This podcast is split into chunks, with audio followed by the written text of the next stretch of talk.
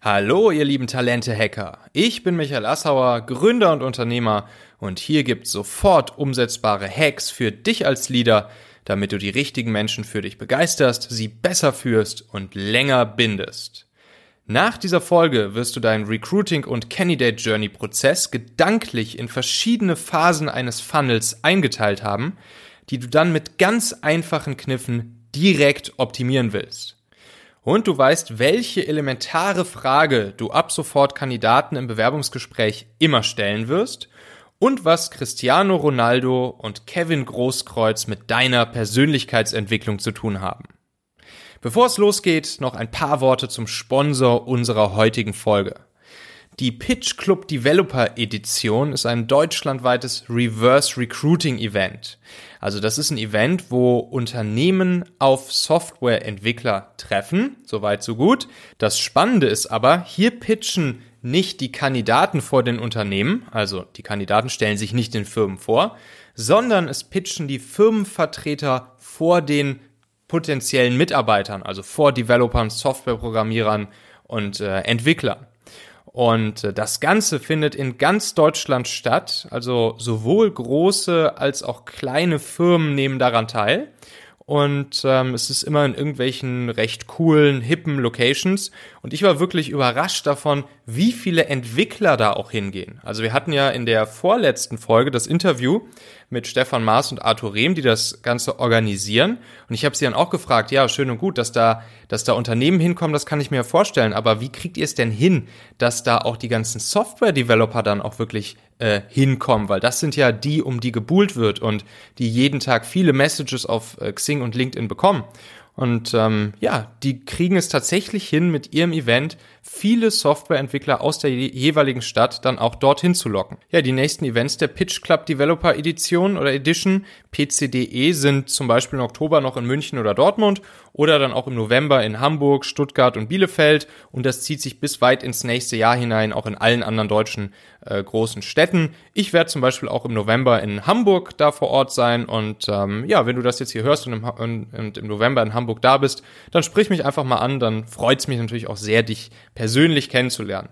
Also ich glaube, dass Reverse Recruiting ähm, ein absoluter Zukunftstrend bei der Mitarbeiterfindung ist und äh, gerade auch kleine und mittlere Unternehmen hier eine riesige Chance haben, gegen die großen Player anstinken zu können.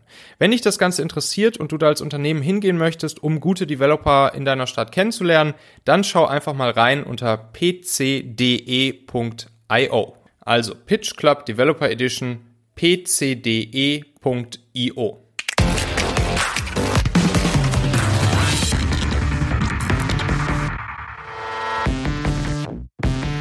Ich bin hier im schönen Düsseldorf, ähm, im Design Office bei Felix Tönnissen. Richtig. Felix, äh, schön, dass du da bist. Ähm, ich glaube, man kennt dich ja vor allen Dingen auch so äh, aus der Hülle der Löwen, ne? Oder jetzt ja. gibt es ja auch diese neue RTL-Sendung äh, Zahltag, ein Koffer voller Chancen. Ähm, und äh, du berätst Gründer, Startups, bist Mentor für Leute, die ähm, sich vielleicht selbstständig machen wollen oder ihr Business aufs nächste Level heben wollen. Und was da natürlich nicht fehlen darf, ist der Elevator Pitch, oder? Das ist ja, wahrscheinlich eine der ersten Sachen, die ihr die, lernt gemeinsam, oder? Die man, die man machen muss. Ich finde es auch immer super, wenn man beim Podcast den persönlich aufnimmt, sich gegenüber sitzt und dann so nickt und die Leute im Podcast natürlich nicht mitkriegen, wenn man genickt hat und ja. sich alle wahrscheinlich denken, warum sagt er eigentlich nichts? Ja, okay. äh, Elevator Pitch. Pitch doch mal dich und dein Business. Gerne. Also, Los wenn es um Marketing geht, wenn es darum geht, ein Unternehmen aufzubauen, wenn es darum geht, auf die nächste Stufe zu kommen, dann bin ich der richtige Mann. Ich habe mhm. Marketing studiert, ich bin Marketingberater, Startup-Coach und Keynote-Speaker. Ähm, ich helfe Unternehmern, KMUs, aber auch Gründern dabei, ihr eigenes Business erfolgreicher zu machen, Kunden zu gewinnen. Das vor allem auch mit Hilfe von Marketing-Tools, von Growth Hacking von Online-Marketing. Ähm, das mache ich jetzt seit über zwölf Jahren, mittlerweile über 1000 Gründer, Unternehmer schon gecoacht, vier Jahre tätig gewesen für die Höhle der Löwen, drei Bücher zu dem Bereich geschrieben, gerade ein ganz, ganz neues Marketingbuch geschrieben. Also bei mir geht es in erster Linie darum, wie schaffe ich es, noch erfolgreicher zu sein. Cool, sehr schön. Schöner Elevator-Pitch. Ähm, wo, woher kommt denn da dein Wissen eigentlich? Also wo hast du selbst dein Handwerk gelernt, was du jetzt weitergibst? Also im Prinzip gibt es da so mehrere Bausteine. Zum einen habe ich ähm, Marketing studiert, also wirklich auch Marketing studiert, vier Jahre International Marketing in den Niederlanden. Ähm, in Deutschland konnte man damals noch gar kein Marketing studieren oder halt zwei Semester im BWL-Studium.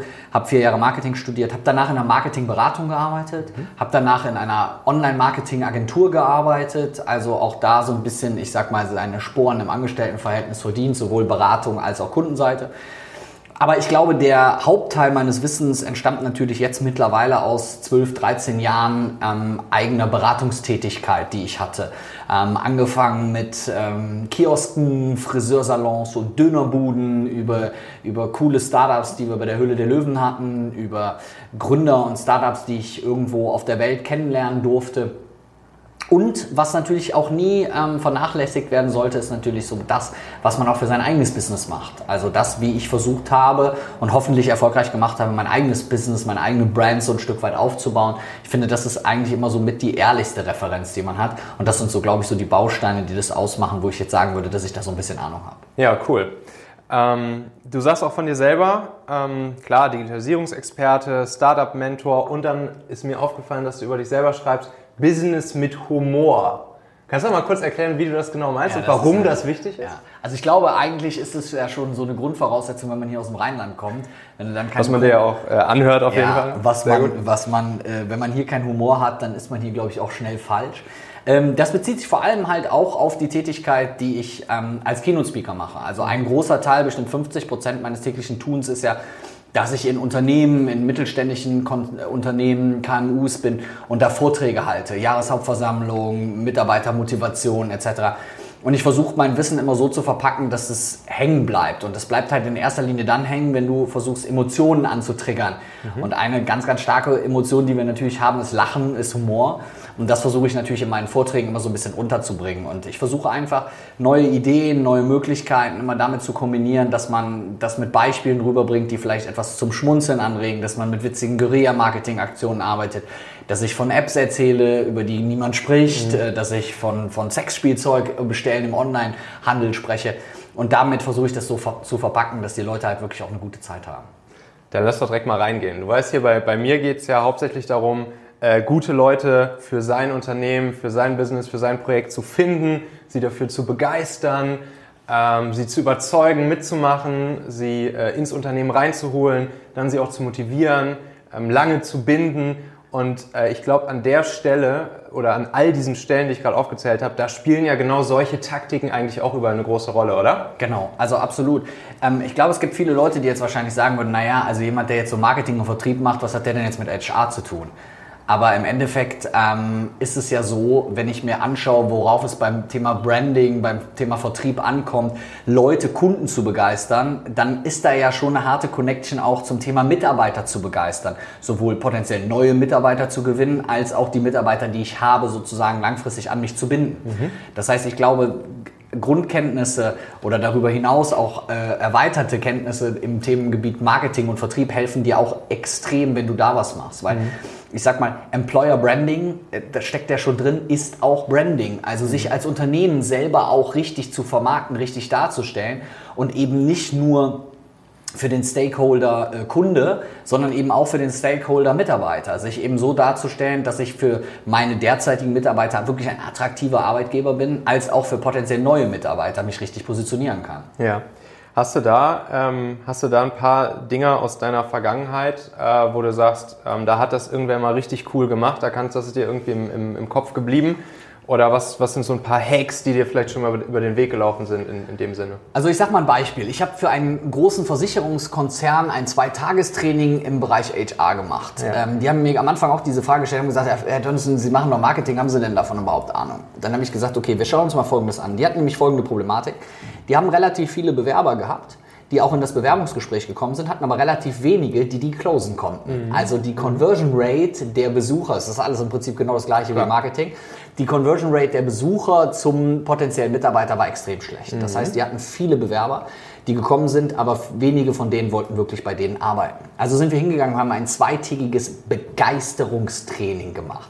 Wie kann ich potenzielle Interessenten für einen Job dafür begeistern, auch wirklich bei mir anzufangen. Thema War of Talents. Die Leute können sich den Job aussuchen, die gehen nicht mehr zu einem, oh Gott sei Dank, ich habe ein Vorstellungsgespräch, hoffentlich nehmen die mich, sondern ich habe eben sechs Angebote.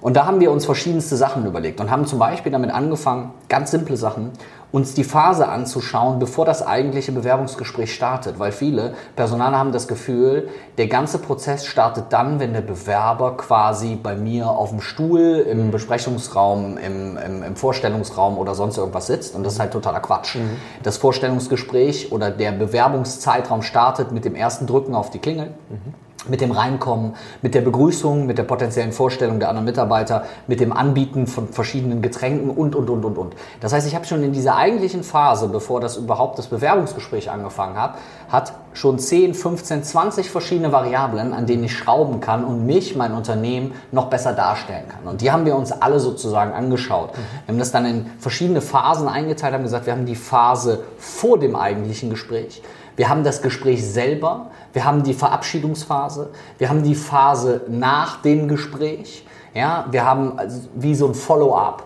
Das heißt, du kannst das Ganze wie in so einem Prozess darstellen und haben das auch wirklich wie so ein Prozess zerlegt. Mhm. Haben uns dann angeschaut, an welchen Stellen können wir etwas optimieren. Macht es Sinn, die anderen potenziellen Kollegen schon mal vorzustellen? Macht es Sinn, mehr als ein Wasser und einen Kaffee anzubieten?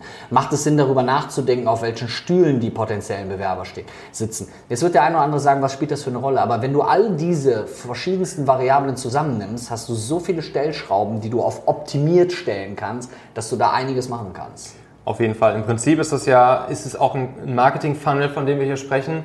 Ja. Äh, die Leute kommen irgendwie mit deinem Unternehmen in Kontakt, wie auch immer, sei es irgendwie klassisch über eine Stellenanzeige oder über sonstiges Employer Branding, was du irgendwie gemacht hast. Ja. Äh, und, und dann es halt los, dann kommen sie halt in den Funnel. Geil, geil, geil beschrieben. Im Prinzip ist es wirklich, ist es nichts anderes, wie du es im Online-Marketing machst. Du hast einen potenziell noch kalten Lead. Mhm. Du musst schauen, wie du diesen Lead warm machst.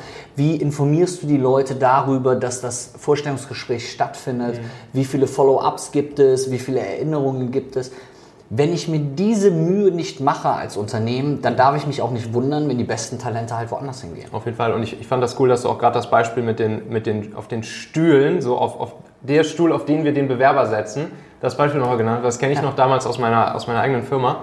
Äh, so, ich habe das mal, ich habe es mal gelesen. So bei Dates sollte man irgendwie das Mädel immer in die Richtung setzen, dass sie in den Raum reinschauen genau. kann, damit sie sich halt nicht sozusagen zu verkrampft ja. äh, irgendwie gezwungen fühlt, sich mit dir unterhalten jetzt zu müssen, sondern dass sie auch mal ein bisschen Ablenkung hat so zwischendurch. Ähm, und dann, und dann habe ich das natürlich auch knallhart bei uns in der Firma so eingeführt, ja. dass der Bewerber immer so sitzt, dass er sozusagen aus dem Glaskonfi rausgucken kann in die Firma rein. Äh, und, und das sind halt dann alles so diese kleinen Stellschrauben, wo man halt im Funnel halt optimieren kann. Ne? Ja, und das sind halt, es sind halt tausende Möglichkeiten.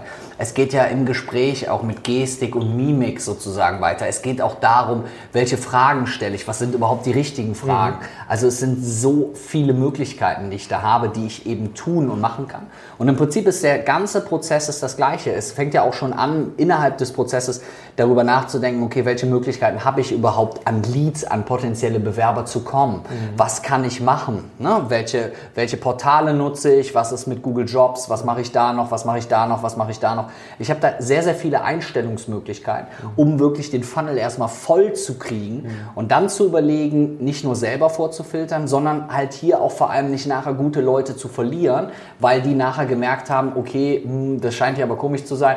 Ich trinke jeden Tag super gerne total leckeren Kaffee und hier kriege ich den letzten Schrottkaffee serviert. Ähm, die drei Mitarbeiter, die mir auf dem Weg zur Toilette entgegengekommen sind, haben alle nicht Hallo gesagt.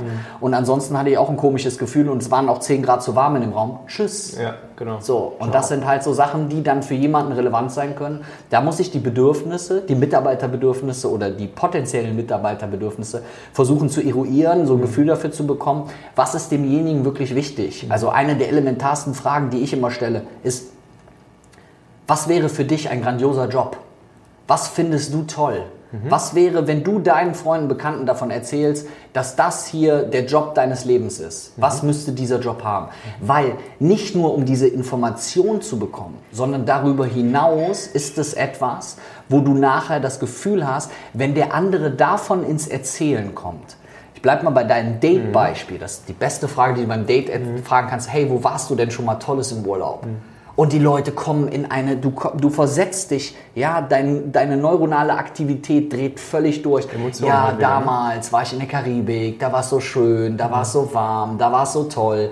Und wenn du die Leute über diese Ebenen abholst, dann hast du ja schon eine ganz andere Bindung aufgebaut. Ja, das ist dann wieder das, das Emotionsthema, Emotionen ja. wecken äh, und zack, schon werden die Synapsen im, im Hirn so verbunden, dass derjenige einfach, wenn er aus dem Laden wieder rausgeht, ähm, das ja, das Gefühl hat, ne? ein Gefühl hat, ein Gefühl genau. bekommen hat und dieses Gefühl mit nach Hause trägt und ein Gefühl verbindet mit diesem Laden. Ja. Und jetzt ist natürlich die große Herausforderung dafür zu sorgen für dich, äh, dass dieses Gefühl halt ein positives ist, ne? ein schönes ja. Gefühl ist, ein genau. aufregendes genau. Gefühl. Ja. Das ist halt, das, das ist halt der, der Magic Hack an der Geschichte. Ähm, du hast schon angesprochen, ähm, möglichst natürlich erstmal äh, möglichst den, den Funnel vollkriegen mit, äh, mit guten, potenziell guten Leuten und Kandidaten. Ähm, aber dann kommt natürlich irgendwann die, die Auswahl. Ähm, was ist so deine Erfahrung? Wie kriege ich als, als Unternehmer, als Teamlead, als derjenige, der es entscheiden muss oder soll, wie kriege ich raus, welcher der richtige Mitarbeiter mhm. für mich ist? Welcher jetzt sozusagen aus meinem Bewerberpool, den ich vielleicht habe, im Optimalfall, ja. ähm, wie kriege ich raus, welcher der richtige ist? Also ich habe natürlich extrem viele Möglichkeiten, das zu machen. Natürlich einmal bleibt immer diese Oldschool-Welt ähm, Thema Lebenslauf, bisherige Tätigkeit etc. Was ich auch immer mache, ich bohre relativ interessiert nach, wenn es zum Beispiel Leute sind, die jetzt schon vorher andere Jobs hatten, in Firmen gearbeitet haben, mir ganz genau erklären zu lassen, was haben die da so gemacht und versuche das für mich zu matchen mit dem, was bei uns gemacht wird. Also nicht nur so, ich habe da als Softwareentwickler gearbeitet, ach super, sondern eben wirklich tief reinzugehen, was haben die für Projekte gemacht, mit welchen Tools hast du da gearbeitet, wie sah so dein Daily Business aus. Also ich lasse mir auch manchmal einfach wirklich beschreiben, okay, was ist so deine dein Tagesablauf gewesen? Was war so deine Tätigkeit, die du damals so gemacht hast? Welche Dinge waren da wichtig, etc. Mhm. Das ist für mich schon mal ein großer Informationspool. Mhm. Eine andere Möglichkeit, die auch in Dienstleistungsjobs trotzdem auch noch funktionieren kann, ist das, was man halt aus der Gastronomie kennt. Ich nenne es wirklich mal ganz spießig ein Probearbeitstag. Ja. So, also nicht im Sinne einer, okay, ähm, wir finden dich toll, jetzt machen wir mal eine kleine Prüfung. Ähm, morgen musst du mit Photoshop 800 Bilder bearbeiten, weil das liegt bei uns schon seit drei Wochen rum. Und ähm, kannst du das mal machen und abends können wir uns dann darüber unterhalten, ob das passt sondern wirklich mal hinzugehen mit demjenigen, weil funktionieren tut es ja langfristig dann, wenn der Mitarbeiter glücklich ist, als auch wenn der Mitarbeiter das kann, was er sozusagen dauerhaft mhm. tun soll. Mhm. Und deswegen finde ich solche Sachen immer ganz cool. Die Leute kommen in Kontakt mit dem anderen Team, die können sich das mal anschauen, morgens das einfach mal machen, ob man das für einen Tag macht, ob man das für eine Woche macht oder sonst was. Mhm. Und meine persönliche Erfahrung ist auch immer, wenn Leute dafür offen sind, ist das auch immer schon ein sehr, sehr gutes Zeichen. Also wenn die sagen, hey, ja klar, wäre auch in meinem Interesse, die, die gut sind und denen du das anbietest und einfach sagst, das habe ich bei mir mit dem letzten ITler auch so gemacht, habe ich gesagt, hey, guck mal, hm, was hältst du denn davon so, weil du machst einen super sympathischen Eindruck, ich habe das Gefühl, das könnte total cool passen und wir sind nicht so jemand, der jetzt hier Assessment Center 28 noch macht, sondern was hältst du davon, wenn wir einfach mal einen Tag nächste Woche überlegen, wo du dich mal neben meinen derzeitigen anderen Programmierer setzt, du das mal mit dem durchsprichst. Dann habe ich erstens auch noch eine andere Expertenmeinung, der kann mir dann vielleicht sagen, das kann der gut, das kann der nicht, das kann der gut, das kann der nicht. Und derjenige kriegt auch ein gutes Gefühl, was da sozusagen getan werden müsste. Ja. Also das heißt, auch hier habe ich wieder eine andere Informationsquelle, die ich super anzapfen kann, ja. um ein gutes Gefühl dafür zu bekommen, das zu machen. Ich habe bei manchen Leuten, ähm, je nachdem, in welche Richtung das geht, habe ich auch schon mal kleine To-Dos ähm, vor dem ersten Gespräch mhm. oder ich habe auch schon mal Überraschungs-To-Dos während des mhm. Gesprächs. Mhm. Also bei uns spielt ja Marketing eine extrem große Rolle, mhm. bei uns spielt Kreativität eine extrem mhm. große Rolle. Das heißt zum Beispiel eine Frage, die ich ganz häufig stelle, ist so, ich erzähle so eine Story und sagst so, ja, damals bin ich hier irgendwie am Strand lang gegangen und da ist mir was total Verrücktes passiert. Das war so abgedreht. Ich bin da mit meiner Badehose so lang gelaufen in Holland am Strand und du kannst dir nicht vorstellen, was dann passiert ist. Und dann gucken die Leute mich an und dann sage ich, und jetzt erzähl doch mal, wie die Geschichte weitergeht. Sehr gut. Es ist für viele Leute erstmal so ein äh, äh, äh, äh. Aber was ich immer cool finde, ist, weil ich hatte dann auch bei dem großen Konzern, wo ich war, der sagt, na, das kann ich ja nicht machen, dann kommen die ja noch weniger zu uns. Da sind die ja geschockt. Ich muss doch potenziell als Unternehmen im Kopf des potenziellen Mitarbeiters bleiben. Und wenn ich mir vorstelle, jemand hat zehn Vorstellungsgespräche, die alle nach, nennen Sie mal drei Stärken, nennen Sie mal drei Schwächen, was würde Ihr bester Freund über Sie sagen und so weiter ablaufen, dann muss ich doch irgendetwas haben, wo ich alleine mich dadurch unterscheide. Und wenn ich es auf eine coole Art und Weise nachher auflöse, nicht so nach dem Motto, okay, vielen Dank, gehen wir zur nächsten Frage, sondern demjenigen ganz ehrlich sage, okay, das war cool, wie du das gerade gemacht hast. Das finde ich geil. Ich weiß, ich habe dich ein bisschen überrumpelt. So, dann, und demjenigen das Spiegel, dass mir bewusst ist, dass er, dass es für ihn jetzt erstmal ein, ein out of the box oder raus aus der Comfortzone Situation war, dann habe ich doch schon eine viel engere Connection, weil ich dadurch auch auf der Emotionsebene mit demjenigen eine Verbindung habe und derjenige versteht, okay, der Felix hätte sich auch komisch gefühlt, wenn dem jemand das, das mhm. gefragt hätte. Und dann kommt man immer ins Schmunzeln, dann kommt man immer ins Lachen. Manchmal, ich hatte eine, die hat mir eine crazy Story, da kam ein Hai, der hat mich ins Bein, der hat mich aufs Meer gezogen. Nachher habe ich mich aber mit dem Hai angefreundet, bin mit dem rum und habe dann die Welt entdeckt total, wo du so gemerkt hast, okay, da ist auf jeden Fall ja. jemand, der viel kreatives Potenzial hat. Nähere Connection herstellen, aber auch rausfinden, ob derjenige zu einem passt. Verstehe. Und war sie eingestellt?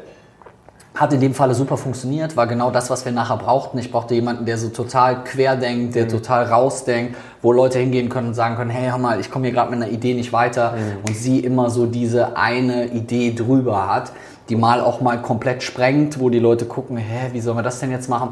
Aber genau das brauchst du halt manchmal. Ja, verstehe. Ja. Cool. So, jetzt hast du genau das Mädel eingestellt, hast also gemerkt, yo, sie, ähm, sie äh, können wir hier gut gebrauchen. Thema Führung. Wie motivierst du da? Wie, wie, wie motivierst du deine Leute und was können sich andere davon abgucken? So, was ist deine Erfahrung, wie du es vielleicht auch bei anderen gesehen hast? Was motiviert Leute? Was macht sie zu Mitunternehmern statt Söldnern? Äh, ja. Wie bringst du deine Leute intrinsisch motiviert zur Bestleistung? Ja. Ja, äh, sehr gute Frage, über die könnten wir wahrscheinlich einen sechsstündigen Podcast ganz alleine machen. Weil du hast natürlich mit einem Punkt recht, ähm, wenn man sich das mal in den meisten Konzernen anguckt, dann ist es einfach immer noch ähm, top-down und es ist immer noch Söldner und wir können so oft über agile und durchlässige Arbeitsstrukturen sprechen. In den meisten Unternehmen, in denen ich bin, mhm. gibt es das immer noch nicht. Mhm. Also es ist noch weit davon entfernt. Es gibt viele, in denen hat sich schon einiges getan, aber naja, wir wollen ja nicht über die negativen Sachen mhm. reden, sondern wir wollen es ja positiv anpacken. Mhm.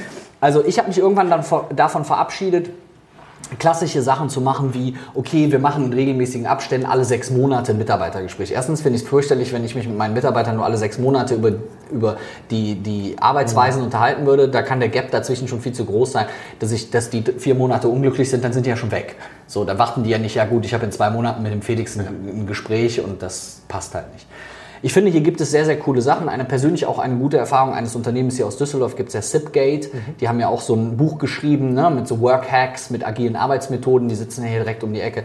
Die haben auch sehr, sehr coole Sachen gemacht, was ich sehr positiv finde, ähm, was, was solche Sachen angeht. Das fängt mit Jobtiteln an zum Beispiel. Mhm. Ne? Also diese Degradierung, ich habe hier den dicken Chef und darunter kommt Teamleiter und Stab, äh, Stabstellenleiter und dann kommt das und das und das und das. Und ich bin das kleine Würstchen, die kleine Ameise, die da unten ja. rumläuft. Aber wenn du es eines Tages schaffst, dich bis oben gearbeitet zu haben. Ne? So, du, die meisten sterben zwar auf dem Weg nach oben, aber du, ne? so ein bisschen so diese vertriebshierarchischen Strukturen das funktioniert ja nur noch in wenigen Unternehmen. Also das ist zum Beispiel eine Möglichkeit, mit der du arbeiten kannst, den Leuten eine Art von Wertschätzung zu geben, dass sie eben auch wirklich mit einem ganz banalen Punkt Jobtitel haben, mit denen sie sich selber identifizieren können. Auch eine ganz klassische Frage, die ich im Vorstellungsgespräch stelle. Was wäre ein Jobtitel, wenn du einen Jobtitel wählen müsstest, mhm. mit dem du dich gerne rühmen würdest, mhm. mit dem du toll mhm. fändest, wo du die Anerkennung kriegst, wo die anderen Leute, wir streben doch danach, wir wollen doch diese Anerkennung, will doch jeder von uns haben. Und wenn ich irgendwo hingehe und sage, ich bin Junior Consultant, dann bin ich eben im Kindergarten gelandet.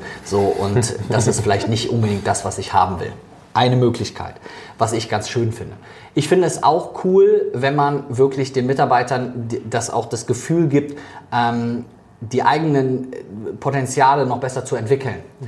Auch das ist sowas, was ich bei Zipgate sehr, sehr vorbildlich fand. Da hat jeder Mitarbeiter ein bestimmtes Weiterbildungsbudget, ich nenne es mal so spießig, und kann sagen, hey, ich kann mir jedes Jahr für 2000 Euro bestimmte Kurse raussuchen, ich kann mir bestimmte Weiterbildungsmaßnahmen raussuchen, die dann eben vielleicht zu mir passen und kann so meine Skills weiterentwickeln und habe dafür vier Tage, fünf Tage die Woche äh, im Jahr sozusagen zur Verfügung. Mhm.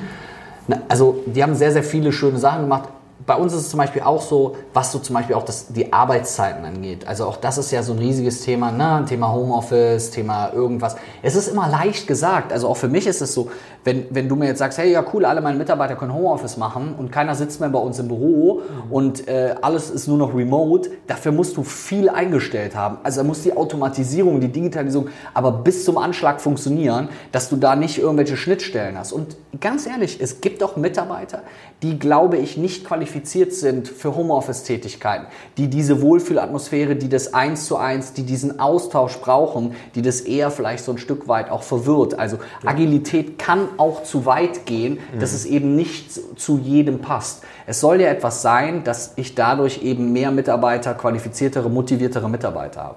Was ich darüber hinaus auch immer mache, ganz banal gesagt, ist ähm, quartalsweise Team Teamaktivitäten, aber coole Sachen. Ich meine damit nicht so, wir gehen hier in Düsseldorf abends ins Brauhaus, hauen uns alle eine rein und sind dann zwei Tage lang, äh, sitzen wir mit Kopfschmerzen bei der Arbeit, sondern das sind so Sachen, die halt für mich auch wirklich auf Team gehen. Also Sag mal ein Beispiel. Gemeinschaftliche Rafting, mhm. gemeinschaftlich Rafting, mhm. zusammen in den Kletterpark, mhm. ja, äh, gemeinsam zusammen ähm, Sushi machen. Für mich stehen diese Aktivitäten immer unter dem Gesichtspunkt, dass das gemeinsam bzw. zusammen sein muss. Ja. Nur dann hat es für mich auch einen Wert, dass ich sagen kann, okay, das ist was, was sich lohnt. Wenn alle an einer langen Tafel nur im Restaurant sitzen, der eine ja, sitzt da hinten und der andere sitzt da, dann hat es für mich wenig mit gemeinsam und zusammen zu tun, sondern zusammen was bauen oder ähm, es gibt ja diese Seifenkisten in denen du fahren mhm. kannst. So, die zusammen zu bauen. Mhm. Ja, also da kann man halt irgendwie coole Sachen machen. Manchmal auch vielleicht so ein bisschen provokantere Sachen zu mhm. machen. Also im Sinne von Mitarbeiter gegen Mitarbeiterinnen. Mhm. So irgendeine Art von Battle. Mhm. So, also ähm, das Ganze auch immer mal wieder durch solche Sachen zu befeuern. Ich glaube am Ende Thema Führen ist eine der, finde ich, wichtigsten Eigenschaften, die du, wenn man das sagt, als Führungspersönlichkeit haben solltest, ist Empathie. Mhm. Das heißt wirklich Gespür ist für mich so ein ganz wichtiges Wort. Ein Gespür dafür zu haben, so ein bisschen darauf zu hören, zu sehen, Verhalt, also eigentlich muss man so ein bisschen wirklich Wirtschaftspsychologie, Verhaltensanalyse drauf haben, mhm. dass du so ein Gefühl dafür kriegst, hey, gibt es jemanden im Team, das sind so Fragen, die ich mir stelle. Gibt es jemanden im Team, der gerade aktuell vielleicht mit dem, was er tut, mit dem, was er macht, unzufrieden sein kann? Dass ich zum Beispiel hingehe und sage, boah, ich habe jetzt gemerkt, Beispiel, bei der Anna, die hat jetzt so in den letzten drei Monaten immer die Kackaufgaben mhm. gekriegt. Mhm. Die hatte immer die, die Kommunikation mit dem Kunden, die dann vielleicht auch schon mal reiberische Potenziale bietet Vielleicht sollte ich die mal fragen. Und mir die dann einfach mal an die Seite zu nehmen und zu sagen, hey Anna, hör mal, lass uns beide doch heute Mittag mal Mittagessen zusammen gehen, weil ich würde gerne mal mit dir darüber quatschen. Und alleine, wenn du den Leuten die Option bietest, diese, ein Ventil zu öffnen, dann staut sich nichts an. So stelle ich mir das immer vor. Mhm. Es staut sich nicht irgendwie eine Unzufriedenheit an, sondern im Gegenteil, ich habe das Gefühl bei meinem Chef, oder bei meiner Führungskraft immer wieder das sozusagen auch rauszulassen. Mhm. Dafür braucht die Führungskraft, ist meine Erfahrung, aber vor allem eins, die Ressource Zeit. Mhm. Und diese Ressource habe ich oft in Unternehmen oder in KMUs, haben viele gar nicht. Weil da ist es im Prinzip so, diese Führungskraft ist selber 100% ausgelastet mit Arbeitstätigkeit trägt die Verantwortung für die Mitarbeiter, die da drunter sind, die im Idealfall auch alle 100% ausgelastet sind. Und ich stelle mir immer die Frage, wie viel Potenzial, also eigentlich darf nach, meinem, nach meiner Auffassung die Führungskraft, je mehr Leute da drunter hängen, je weniger darf die mit irgendwelchen operativen Dingen zu tun haben. Aber bei uns in Deutschland ist es ganz häufig so, es findet nur ein Wechsel statt zwischen operativ ja. und strategisch. Also sie macht dann nicht mehr viel operativ, muss aber sehr viel strategisch machen. Es ist aber kein Timeslot, keine Zeit da, um die eigentliche Hauptaufgabe des Führens, der Motivation, der Delegation, des, der Empathie etc. zu haben. Und das finde ich extrem wichtig. Hast du die Erfahrung gemacht bei uns in Deutschland? Ist, sind andere Länder da schon weiter? Ähm Hast du die Erfahrung gemacht? Ja, also ich muss ehrlich sagen, also was ich ja liebe, weil ich da auch selber studiert habe, sind ja die Niederlande. Die Niederlande sind ja für mich sowieso äh, Marketing, Mitarbeiterführung etc. Also da kann ich manchmal nicht. Das kleine Land ist uns in vielen Sachen auch Digitalisierung. Okay. Versuch mal in Amsterdam irgendwie mit Bargeld äh, in einem Café zu bezahlen. Da lachen die Leute dich aus. In Deutschland sagen die Leute, ach, 3,35 äh, Euro habe ich passend und äh, fangen an, in ihrer Kleingeldbörse zu kramen. Also das ist zum Beispiel ein Land, wo ich diese Erfahrung ganz, ganz stark gemacht habe. Das habe ich damals schon vor 15, 16 Jahren im mhm. Studium gemerkt, mhm. wenn du die niederländischen und die deutschen Dozenten miteinander vergleicht hast, dass die Dozenten aus Deutschland eher so diese Frontalbeschallung ja. gefahren haben und die Niederländer schon viel mehr überhaupt in der Interaktion waren, so, was, was schon wesentlich weiter war, wo du das Gefühl hattest, das ist in Deutschland zehn Jahre später angefangen. Ja. Also von daher ist das schon so eine Erfahrung, die ich da gemacht habe, ja. Ist mir auch als allererstes aufgefallen. Damals habe ich auch eine Zeit in Australien studiert, war es auch ja. schon ähnlich, ne, wie, wie in Holland. Äh, zack, erste Vorlesung. Das erste, was der, was der Professor im Semester macht, ist erstmal seine Handynummer vorne an die Tafel schreiben und den, und den Leuten sagen, hier, wenn was ist, meldet euch jederzeit bei mir so. Geil. Weißt du? Sowas ja. halt. Ja. ja. Ähm, okay. Das Thema Empathie, Gespür, wie du es genannt hast, glaubst du, das kann man lernen? Oder ist das, oder braucht man sozusagen das, das Grundset, braucht man die Basis einfach in sich? Also ich glaube, es ist wie viele Sachen so eine, eine Mischung aus ähm, Talent und, und, und Training. Ja. Also das ist ja ganz häufig so. Mhm. Und ähm, ich sage immer so das Beispiel Cristiano Ronaldo, grandioses Talent. Wenn der aber nicht trainieren würde, wäre er, glaube ich, wäre er wahrscheinlich ein durchschnittlicher Fußballspieler. Mhm. Ähm, währenddessen es andere Spieler gibt, die vielleicht, nehmen wir mal ein Beispiel, Kevin Großkreuz, cooler Typ, aber vielleicht nicht der mit den allerfettesten Talentskills, mhm. aber durch Training, durch Fleiß, durch Einsatz immerhin einige Spiele für die Fußballnationalmannschaft. Das heißt, ich glaube, wenn ich merke, dass ich vielleicht nicht der, das ist aber das Wichtigste, ich muss als allererstes erstmal einsehen, dass ich nicht der bin, der vielleicht geboren ist mit der größten Empathie. Das Schlimmste sind die Leute, die sich hier selbst überschätzen. Mhm. Dann lieber real damit umgehen und sagen, ah, das habe ich irgendwie nicht. Jemand, der jetzt den Podcast hört und sagt, ich bin da einfach, mir fehlt es manchmal mit dem mhm. Gespür dann muss ich eben die Bereitschaft haben, mich da halt weiterzuentwickeln, mich ähm, mit Persönlichkeitsentwicklung auseinanderzusetzen, mich damit auseinanderzusetzen, wie spürt man denn sowas, woran könnte man das Potenzial erkennen. Ich werde vielleicht nie auf das Level kommen, auf dem einer ist, der geboren ist mit der größten Empathie und der sich dann auch noch ohne Ende weiterentwickelt. Aber ich glaube, wenn, wenn ich ein Grundset zur Verfügung habe und dann darauf aufbaue, dann ist es erstmal generell für jeden möglich, da halt ausreichende Skills anzulernen. Mhm. Okay, cool. Ähm, so, ähm, das Thema Mitarbeiterziele nochmal kurz ein bisschen angeschnitten. So Wohlfühlatmosphäre schön und gut, so klar, das, äh, das sorgt zumindest dafür, dass, dass Leute nicht demotiviert werden. Ne? Ähm, und, äh, und die Empathie und das Gespür zu zeigen, ähm, hilft garantiert, dass Leute nicht demotiviert werden. Ähm, aber auf der anderen Seite muss ich als Führungskraft natürlich auch Ziele festlegen. Ich mhm. muss auch eine, äh, zumindest eine Richtung vorgeben. Ich muss zumindest irgendwie, ähm, ja, muss ich ein Nordstern sein? Ja, nein, vielleicht. Mhm. Ähm, setze ich nur die Leitplanken und Leute bewegen sich innerhalb derer? Oder setze ich klare Ziele? Was würdest du sagen, was ist da so, ähm, was ist da so eine, eine vernünftige Strategie? Ich glaube, auch hier kann man so ein bisschen so den Blick aufs Online-Marketing werfen. Mhm. Im Online-Marketing unterscheidest du eigentlich zwischen zwei Sachen, egal ob das jetzt irgendwie bei, bei, beim Aufbau von Landing-Pages oder sonst was ist. Es gibt Informational und es gibt Transformational. Also es gibt ähm, Informationen und es gibt das Transferieren, ne, die, die, die Verwandlung, das Bringen zu irgendwelchen Zielen. Und ich versuche das immer so zu machen, dass ich auch rausfinde, darum diese Grundfrage, wo sehen Sie sich selber in zehn Jahren, ist ja gar nicht so schlecht. Mhm so zu erkennen. Nur wenn ich nur diese blöde Frage stelle und dann ist das Gespräch dabei zu Ende, ah, okay, cool, in zehn Jahren habe ich Ihren Job, so bescheuert, wie man das früher aus Spaß gesagt hat, und dann ist das Gespräch darüber zu Ende, dann bringt mir das natürlich nichts. Ja. Es geht wirklich darum, zu versuchen, rauszufinden, was ist das Ziel, auch das Mitarbeiter Datenbanken zu führen, äh, früher Personalakten mhm. zu haben, wo du weißt, da steht jetzt oben drüber Michael mhm. und Michaels Ziel ist irgendwann das und das zu haben, ein Team zu führen, was sich explizit nur mit diesen kreativen Prozessen auseinandersetzt, was auch immer. Mhm. Wenn ich das immer wieder vor Augen habe und so ein bisschen sehe, das ist das Ziel meines Mitarbeiters, da möchte mein Mitarbeiter hin. Und ich versuche klarzumachen, dass das Arbeiten bei uns ihn genau zu diesem Ziel bringt, also diese Transformation sozusagen mhm. herzustellen, dann glaube ich, erzeuge ich automatisch auch die höchste Bindung. Das ist ja im Prinzip die Brigitte-Diät. Ne? Also im Prinzip klar zu machen, okay, 15 Kilo in 10 Wochen. Ne? Man muss auch dranbleiben. Genau, aber man muss auch dranbleiben. So, und dem Mitarbeiter eben klar zu machen, hey, du hast da hinten das Ziel, das kannst du auch erreichen, dafür musst du hier was tun, dafür musst du hier ackern, dafür musst du dich einbringen, dafür musst du Leistung liefern, wie auch immer man das verpackt. Ähm, glaube ich, ist ein ganz, ganz großer Schritt, weil wenn der Mitarbeiter erkennt, dass ich sozusagen oder der Job oder unser Unternehmen diese Treppe sind, die ihn genau dahin bringen, wo er hin will, mhm. dann ist die Bindung ja viel, viel höher. Ne? Dann bin ich nicht eine der Stufen, sondern ich bin die komplette Treppe. Mhm. Und ich glaube, das kann sehr, sehr hilfreich sein. Das heißt, der psychologische Effekt hier an der, an der Stelle, ähm, der Effekt zur Motivation ist sozusagen auch das persönliche Ziel, den Mitarbeiter, sein persönliches Ziel sich erreichen zu lassen durch natürlich dranbleiben und auch mal harte Arbeit hier im Unternehmen. Genau. Ähm, und auch mal einfach eine Runde ballern. Genau, ne? genau. Okay. Ähm, so, ähm, jetzt nochmal so zum, zum Schluss, ähm, Felix.